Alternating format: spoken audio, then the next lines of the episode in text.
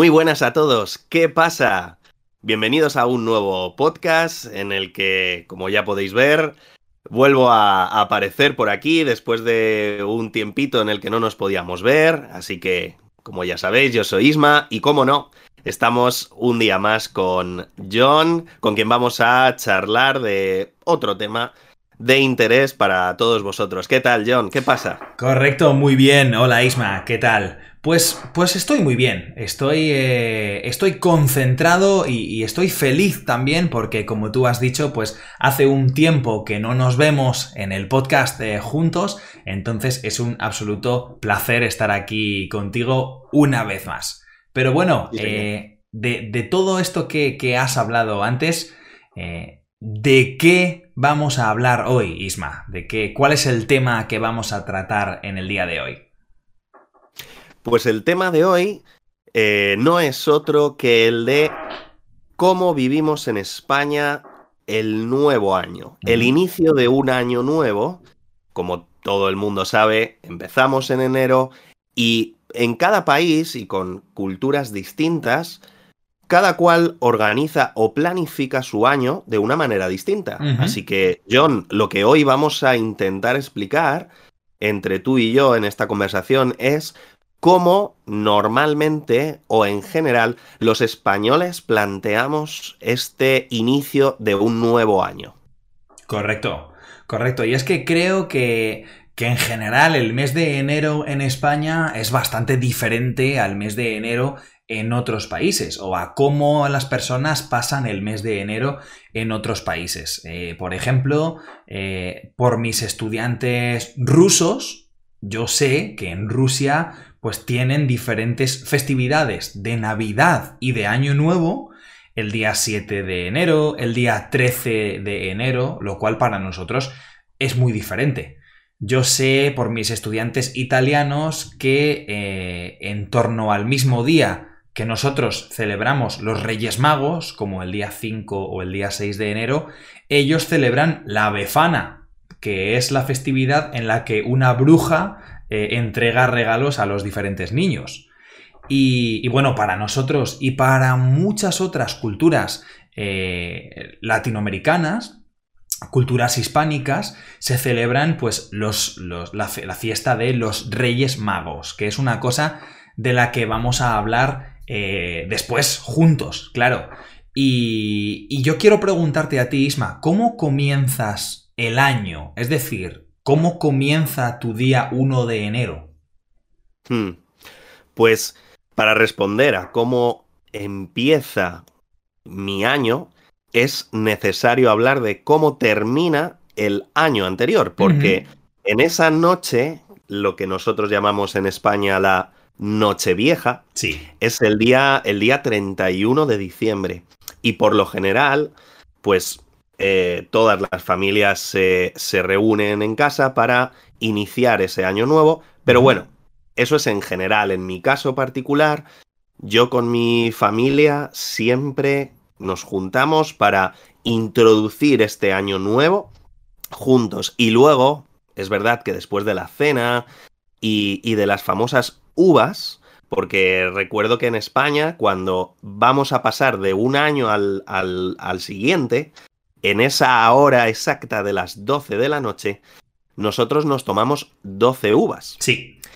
Y, es una, una, tradición que yo sé que en otros lugares eh, lo adaptan o incluso hay cosas parecidas, hay gente que se toma almendras y cosas así.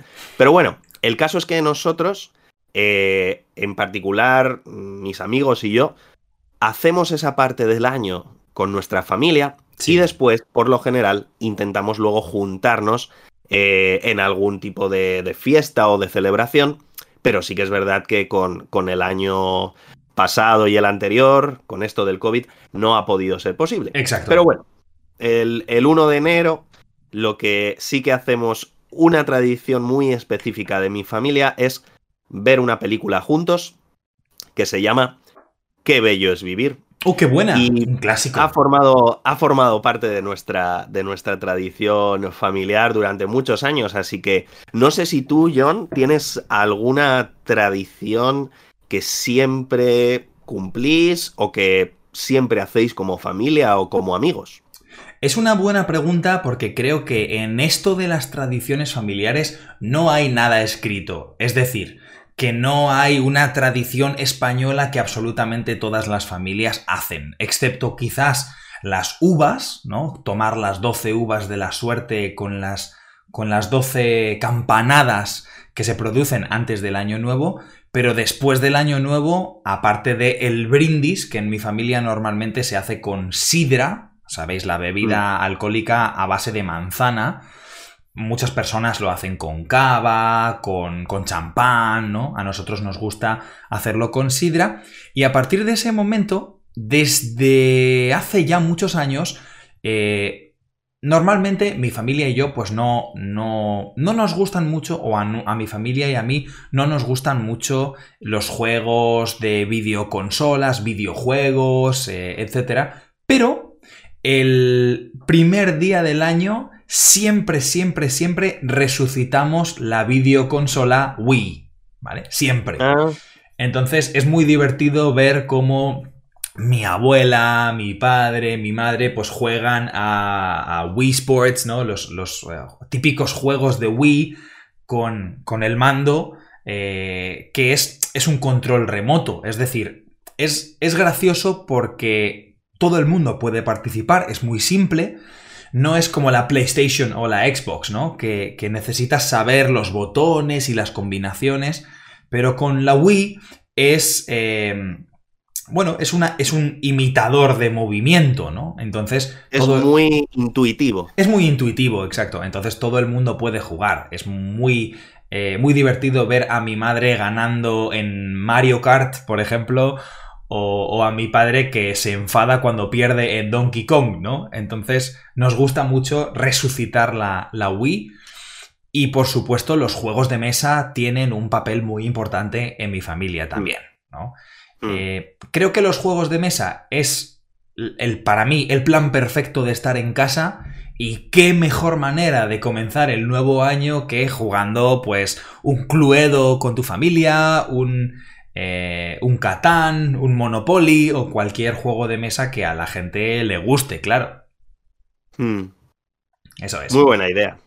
Sí, eh, creo que lo que más me importa es simplemente pues darles el tiempo a los miembros de mi familia, pasar tiempo con ellos y, pasarlo bien. Esas son las prioridades del primer día del año para todos. Sí, por lo general, además en España, el, día 1 de enero es fiesta, no, no trabajan salvo las cosas indispensables o los servicios esenciales. No se trabaja ese día, por lo general todo el mundo tiene la, la posibilidad de pasar ese inicio de año con, con sus familias. Exacto. Y, y, en ese caso, pues siempre lo disfrutas, ¿no? Y como dice John, es la oportunidad de, estar juntos.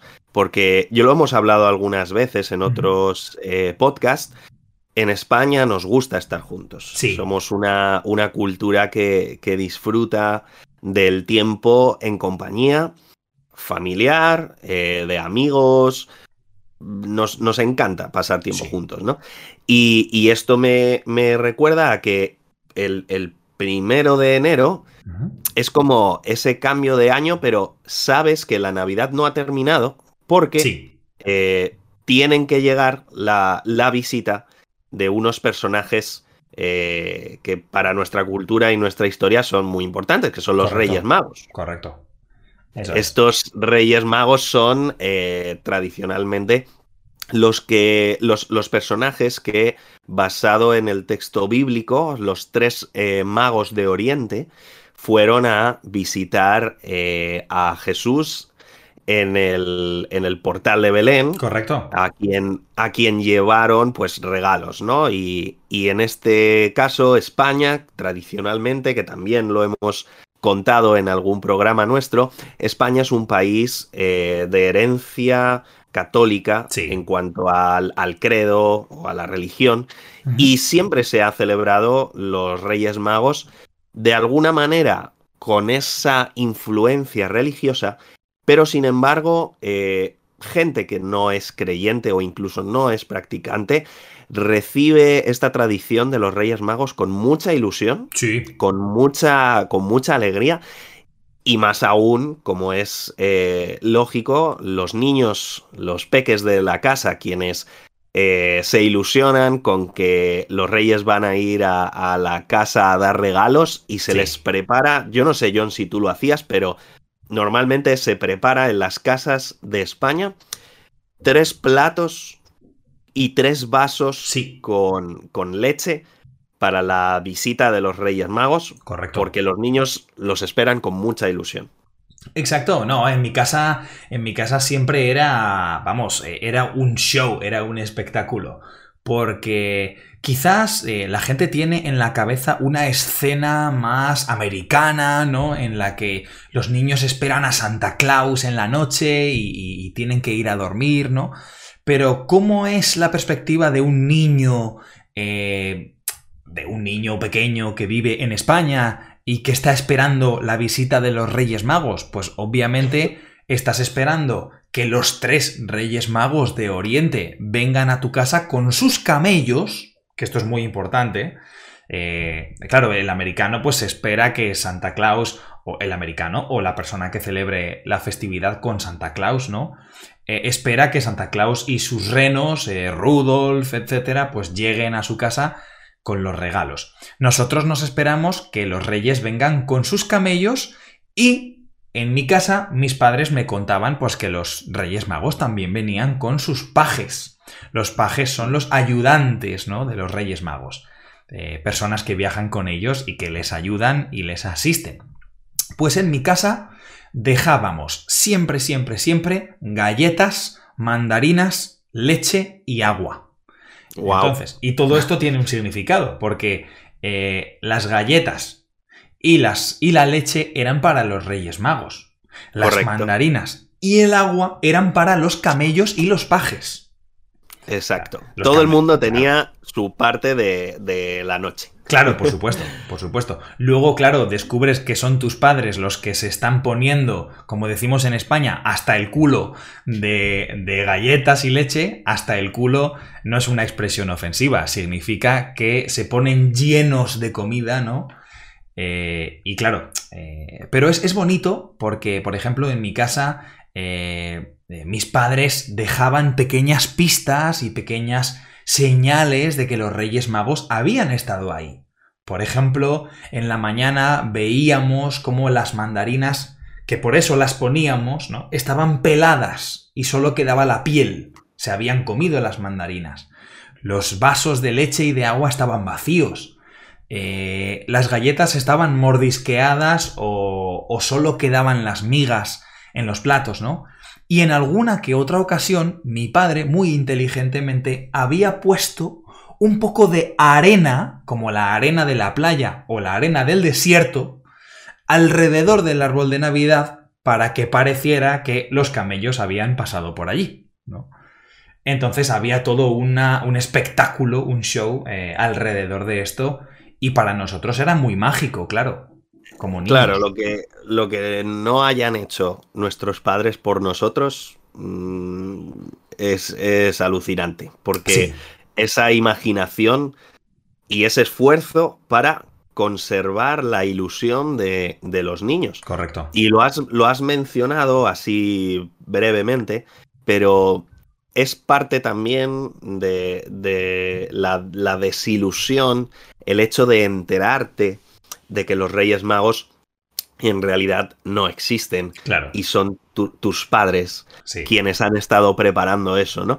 Yo me acuerdo que siempre, ahora que, soy profesor y trabajo con niños, eh, siempre es en el colegio donde te dicen por primera vez que los Reyes Magos no existen. Sí. Y por lo general te lo dicen o bien niños que son más mayores que tú y que ya se han enterado, o incluso niños que son de tu edad, pero que sus hermanos mayores ya les han contado eh, que en realidad los reyes son nuestros propios padres, ¿no? Sí.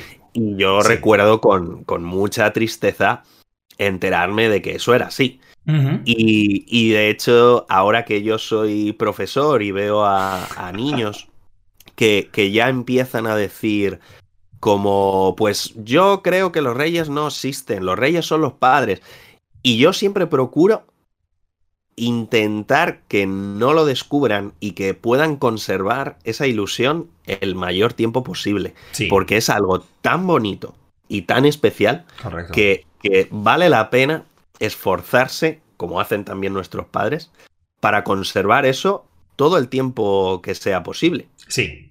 Porque, porque cuando alguien viene, incluso entre los propios niños, empiezan a defenderse y dicen argumentos como no, eso es mentira, sí que existen porque yo les he visto. Entonces, tú sabes de sobra que no. es mentira, claro. Apoyas, ese argumento y dices, sí, sí, veis, eh, este, no sé, Carlos o quien sea, los ha visto. Eso es que existen. Y entonces intentas que esa ilusión les dure mucho tiempo, porque es algo muy especial y es una tradición, un pilar tradicional de, nuestras fiestas en España. Así que vale la pena conocer un poquito más sobre esto. Por supuesto, por supuesto. Y además que es, una parte de la inocencia de los niños, ¿no?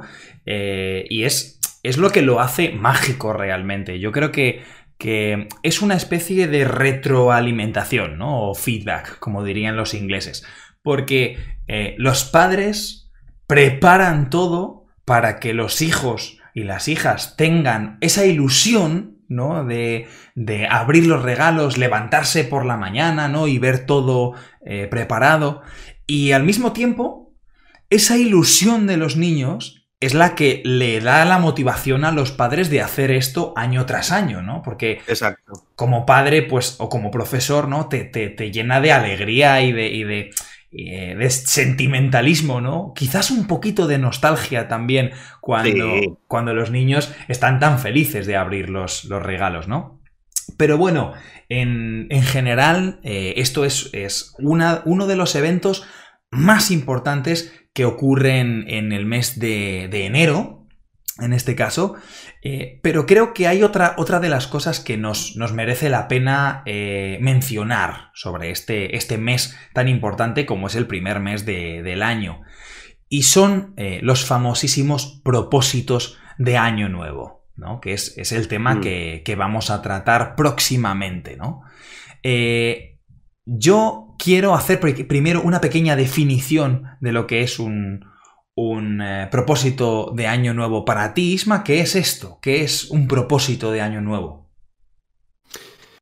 Pues como yo lo he entendido siempre, un propósito al final puede ser entendido como un reto personal o como un proyecto y suelen ser siempre personales, es decir, suelen ser de uno mismo, propósito, reto, proyecto, que es que se auto atribuye una persona con el objetivo de cumplirlo. Sí. Es decir, el propósito de Año Nuevo, que puede ser, por ejemplo, eh, hacer más ejercicio. Pues eso es un reto que tú te pones personal y que tú quieres cumplir a lo largo del año. Exacto. Por eso, como seguramente eh, ahora John nos va a compartir con más detalle, por eso se hacen al principio del año, porque es algo que tú te propones que dure durante todo el año. Entonces lo haces al principio, en este caso en enero. Exacto. Los más típicos aquí en España, como este de hacer más ejercicio, pero no tienen por qué ser solo de un aspecto más estético o de salud, porque hay otro propósito de salud que es el de este año voy a comer mejor o voy a beber menos alcohol, por ejemplo. Exacto. Pero hay, hay, otros más profundos o, o digamos más trascendentales en la vida de uno mismo, que puede ser, este año quiero pasar más tiempo con mi familia. Por ejemplo, exacto. Porque alguien trabaja mucho o no tiene mucho tiempo. O pues este año quiero ayudar más a las personas que hay a mi alrededor. No sé, John, hay como una cantidad infinita de, propósitos, pero ¿cuál es esta, esta definición que has encontrado? Y bueno, Isma, tú me has preguntado eh, qué, cuál es la, definición de, estos propósitos de Año Nuevo, ¿no? ¿Qué, ¿Qué definición he encontrado? Y la verdad es que he encontrado muchísimas definiciones. Y es que creo que hay tantas definiciones como personas hay en el mundo. Es decir, hmm. cada persona tiene su propia imagen de lo que es proponerse algo para el año nuevo. Pero en general podríamos decir que un propósito de año nuevo, eh, que en inglés se llaman los New Year's Resolutions, eh, un propósito de año nuevo es un objetivo o una serie de objetivos que tú quieres alcanzar antes de que termine el año que acaba de comenzar. Entonces, yo creo que la primera pregunta es evidente. Isma, sin especificarme, sin especificarme cuáles, ¿tú tienes propósitos de año nuevo o eres una persona a la que le gusta tener propósitos de año nuevo? Sí, yo soy una persona que le gusta tener propósitos cada año nuevo. Si es verdad que me propongo cosas que creo que son posibles, intento ser realista con los propósitos que me propongo. Y por ejemplo, entiendo que si yo actualmente trabajo eh, como profesor, estoy con eh, ¿Qué pasa? Podcast, eh, voy al gimnasio, tengo una pareja, etcétera, etcétera, no puedo proponerme, por ejemplo, pues no sé, escalar el Everest, porque para eso eh, necesitaría muchas horas de entrenamiento, necesitaría dinero, necesitaría... Es decir, que hago propósitos realistas. ¿Qué es realista? Pues algo que puedes alcanzar, obviamente, con esfuerzo y de verdad con eh, propósito para alcanzarlo, pero sí que me pongo cada inicio de año varios propósitos porque creo que es algo bueno, porque creo que si cada uno quiere mejorar, eh, tanto como persona individual, como incluso hacer bien a su alrededor, creo que es una buena forma, una buena estrategia tener propósitos de año nuevo. Eso es, eso es. Y además, bueno, eh, creo que como personas competentes, trabajadoras, eh, gente que, como tú has dicho, ¿no? Que tenemos diferentes áreas en nuestra vida, un área profesional, un área social, eh, que tenemos muchas ganas de, ayudar a la gente, por ejemplo, con, estos podcasts, eh, que tenemos un proyecto de, de nuestros, de nuestros podcasts, vídeos, en general, nuestro material audiovisual para ayudar a las personas y como personas que también tenemos hobbies, eh, aficiones, pasatiempos, pues tiene sentido que, nos propongamos, eh, valga la redundancia, propósitos de año nuevo, ¿no? Eh, para mí es como una forma incluso de establecer una serie de prioridades o de aspectos que, en los que yo quiero priorizar o enfatizar en el nuevo año, ¿no? Yo voy a confesar que no soy una persona que le guste hacer sus propósitos de año nuevo, porque para mí, eh, en la gran mayoría de mis propósitos, eh, considero que son procesos más largos que simplemente un año. Pero es verdad que creo que es una muy buena costumbre porque eh, creo que sí que hay hábitos, costumbres, actitudes que sí que podemos cambiar a lo largo de un año, ¿no, Isma? Sí, de hecho, conforme hablabas, se me ocurría que para muchas personas también significa esto de los propósitos no añadir algo nuevo a su vida, es decir, no incluir algo necesariamente eh, nuevo que antes no existía o que antes no tenían en su vida, sí. sino que incluso puede ser quitar algo de su vida durante ese año porque creen que no les hace bien o porque creen que no es necesario.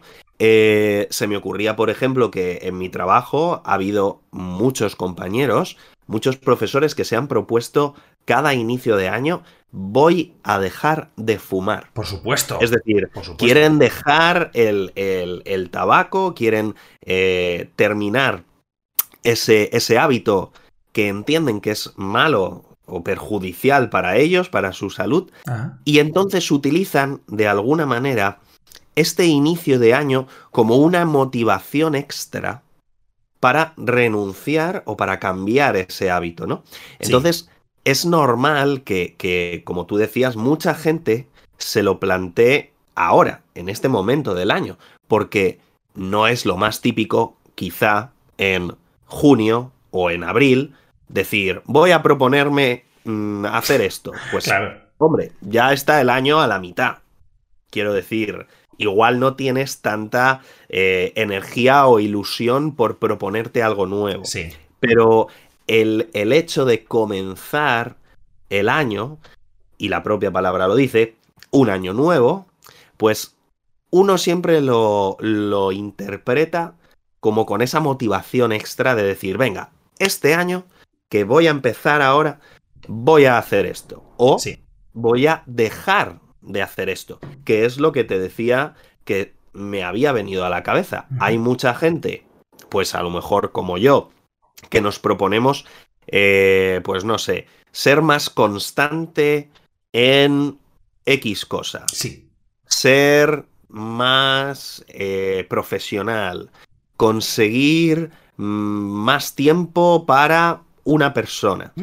Pero eso son cosas que de alguna manera queremos añadir a nuestra vida. Claro. Y sin embargo, hay mucha gente que lo que hace es aprovechar esa motivación para quitar cosas de su vida, algunas adicciones, por ejemplo. Hemos mencionado el tabaco, pero puede ser el alcohol o puede ser el juego. Mucha gente que dice, este año voy a proponerme no apostar tanto o no jugar tanto. Sí. O voy a quitarme horas de trabajo, porque no puedo ver a mi familia si trabajo tanto. Correcto. Entonces, este momento también para mí es verdad que lo, lo vivo como algo especial y para proponerte de verdad si son propósitos realistas y propósitos buenos o que vayan a tener consecuencias positivas, me parece algo muy valioso esto de ponerse propósitos de año nuevo. Correcto. Sí. Además, creo que hay una cosa muy importante para el ser humano que es el simbolismo. ¿No? Y, y realmente cuando, cuando, cuando cambia el año, no cambia absolutamente nada. O sea, lo único que cambia es el numerito en el calendario o en tu teléfono móvil. No cambia nada. El tiempo es un continuo. Pero simbólicamente, la sensación de que vas a recomenzar un periodo, como es un año completo, eh, creo que a mucha gente le da la autoestima y la motivación necesaria como para querer cambiar las cosas, ¿no? Eh, esto es una cosa que para mucha gente, pues, eh, significa mucho, porque cuántas veces, cuántas, cuántas veces nos hemos propuesto cambiar un mal hábito o, quitarnos un vicio, un hmm. mal eh, hábito que tenemos, una costumbre mala que, o, tóxica que tenemos, ¿no? Eh, y de una semana para otra no es suficiente o no es lo suficientemente motivacional. Por ejemplo, ¿no? El lunes voy al gimnasio. No. Mm. El lunes voy a comenzar a ir al gimnasio. La próxima semana, el lunes, voy al gimnasio. Llega el lunes, estás muy cansado y piensas, bueno, si he dicho el lunes, también puede ser el martes, ¿no? Pero llega el martes y estás muy cansado. Y piensas, bueno, si he dicho el martes, mañana que es miércoles no tengo tiempo, pero el jueves seguro que puedo ir al gimnasio.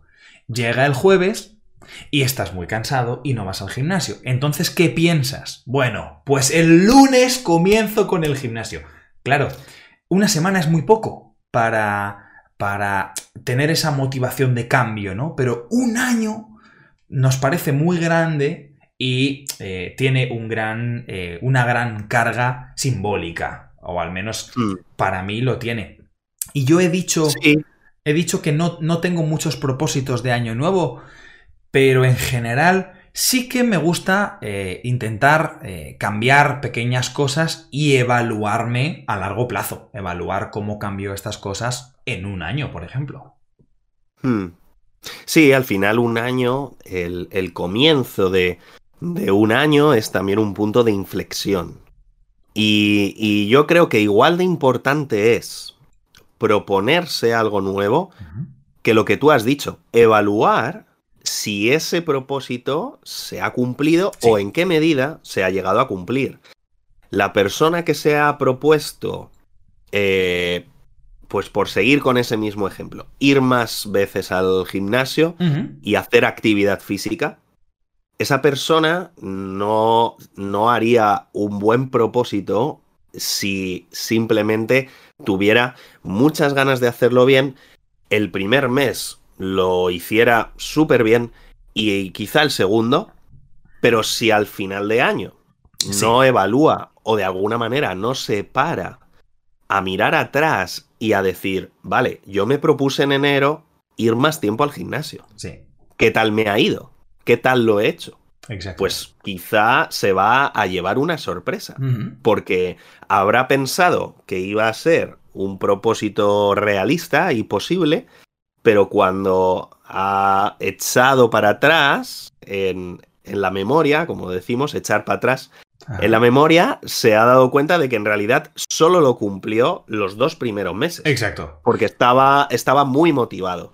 Exacto. Y entonces el resto del año no lo hizo. Sí. Y tú, si no evalúas o si no piensas por un momento qué tal lo has hecho, uh -huh. no vas a saber realmente si tú has conseguido ese propósito o no has llegado a, a, cumplirlo. Exacto, exacto. De hecho, tengo aquí, he buscado ciertas estadísticas, ya sabes que a mí me gustan mucho los datos, he buscado ciertas estadísticas eh, para, para ver pues un poco cuántas personas cumplían sus propósitos de año nuevo y es que el número de el, el, porcentaje de personas que cumplen sus propósitos eh, en, en, un año, según la Universidad de Scranton en los Estados Unidos, eh, es solo del 8%. Solo uh. el 8% de las personas que se proponen eh, ciertas metas para el año nuevo terminan cumpliéndolas a lo largo del año. Eh, pero hay un dato incluso más alarmante o más preocupante que dice que hay otros estudios que confirman que el 25%, 25%, que es un cuarto de las personas que tienen propósitos de año nuevo, no los cumplen después de la primera semana. Es decir, oh, wow. después de la primera semana ya hay un 25% de las personas que han fallado en sus propósitos de año nuevo. ¿A ti esto, Isma, qué te parece? Madre mía, yo estaba poniendo de ejemplo hacer ese propósito largo durante un mes o dos, Ajá. pero no me imaginaba que había gente que ya a la primera semana deja de, de, intentarlo, ¿no? Sí, sí. Es bastante... Es una palabra un poco diferente o difícil es desolador. Desolador. Es decir, es, sí. es, es, es, triste eh, darte cuenta de, de, la, de, la, poca o escasa fuerza de voluntad de la gente. Uh -huh. O a lo mejor habría que ver con la persona en concreto si de verdad estaba dispuesto a cumplir ese propósito, ¿no? Sí. Porque yo creo que al igual que tú habías mencionado que es importante evaluar, yo creo que es importante también tener un plan sí. de cómo vas a llevar a cabo ese propósito. Vamos a seguir con el ejemplo del gimnasio o la actividad física. Ajá. Si tú, por ejemplo, nunca has hecho actividad física y tú te propones ese año, propósito de año nuevo es hacer más ejercicio. Tú tendrás que tener un plan, tendrás uh -huh. que tener ropa deportiva preparada. Sí. Tendrás a lo mejor que informarte sobre pues algún gimnasio, algún centro deportivo que esté cerca de donde tú vives. E incluso a lo mejor tendrás que hablar con una persona que sabe sobre deporte, un entrenador personal o un profesional de la actividad física que te pueda orientar, que te dé pautas y que te asesore. Es decir, hemos encontrado tres pautas para cumplir un propósito con un plan. Correcto. Una persona que dice, no, yo voy a hacer más ejercicio y a la semana lo deja, posiblemente no ha planificado ese propósito, no lo, ha tomado en, no lo ha tomado en serio. Y el que dice que no, que quiere ya dejar de fumar para siempre, no puede, por ejemplo, juntarse con los amigos cuando están fumando y tendrá que renunciar a eso o tendrá que planificar de alguna manera, pues no tener que pasar delante del estanco, de la tienda donde compra el tabaco. Tendrá que pensar y planificar cómo va a hacer para dejar de fumar. No simplemente un deseo y una ilusión por dejar de fumar, porque entonces no lo va a poder conseguir. Exacto. De hecho, ahora que, estás hablando de, de, varios conceptos clave, ¿no? Para comprender cuál es el éxito de, de los propósitos de Año Nuevo y antes de, de, compartir nuestros propósitos personales, porque tenemos todavía un poquito de, tiempo, eh, me gustaría que diésemos a la gente unos consejos de cómo poder cumplir eh, tus propósitos de año nuevo. Y yo creo que de lo que ha dicho Isma hay dos cosas que son fundamentales. Incluso tres cosas que son fundamentales. Lo primero es eh, estar motivado a cambiar, ¿no? Que, tu cambio no sea una obligación, ¿no? Eh, y que aun si es una obligación, porque quizás lo necesites, quizás quieres dejar un mal hábito, que tú te sientas motivado a querer cambiar. Querer cambiar es el primer paso para que el cambio suceda. Una segunda cosa que has dicho tú, Isma, eh, para resumirlo todo un poquito, es eh, obtener o tener eh, objetivos realistas. ¿no? no podemos decir me gustaría ser mm, Dr. Dre o Post Malone en el 31 de diciembre del próximo año. Hombre, no vas a ser un rapero famoso o un cantante famoso o un deportista famoso en un año, pero sí que puedes dejar de fumar. Sí que puedes ir al gimnasio con más asiduidad, ¿no? Con más continuidad. Sí que puedes poner más tiempo en tus amigos, etcétera, etcétera, ¿no? Objetivos realistas. Y sobre todo la tercera cosa que ha dicho Isma es tener un plan. No puedes cumplir un objetivo sin planificar cómo vas a llegar a este objetivo con una serie de pasos. Si no sabes por dónde empezar, probablemente no vas a cambiarlo en el primero de enero. Es más, quizás eres una, uno de, eso, de ese 25% eh, de personas que abandonan sus propósitos en su primera semana. Entonces, eh, para terminar con este, con este pequeño podcast, yo quiero que, que Isma, que tú eh, des algún consejo si, si todavía se te ocurren más, aparte de todos los buenos que ya has dicho, y si nos quieres compartir algún propósito de año nuevo que tengas. Pues se, me ocurre un, un, consejo muy importante y, y creo que muy útil y muy práctico para conseguir ese propósito que tú te has propuesto. Porque como hemos hablado, esos propósitos son personales, son de uno mismo. Pero una buena estrategia para asegurarte de que lo vas cumpliendo es compartirlo con alguien de tu confianza. Es decir, si tú te has propuesto que quieres dejar de fumar, en vez de solamente saberlo tú, cuéntaselo a tu pareja. Correcto. Por ejemplo, mira, quiero dejar de fumar quiero que tú lo sepas porque me puedes ir preguntando cómo lo llevo, qué tal me está yendo este proceso y yo te puedo contar las partes más difíciles, te puedo decir si me cuesta, te puedo decir si me puedes ayudar en algo o incluso si tú quieres ir más tiempo al gimnasio, puedes hablar con tu mejor amigo y decir, mira, me he propuesto ir más al gimnasio. Sí. Es una propuesta personal, pero si tú lo sabes, me puedes también ayudar, aconsejar, me puedes preguntar qué tal lo llevo.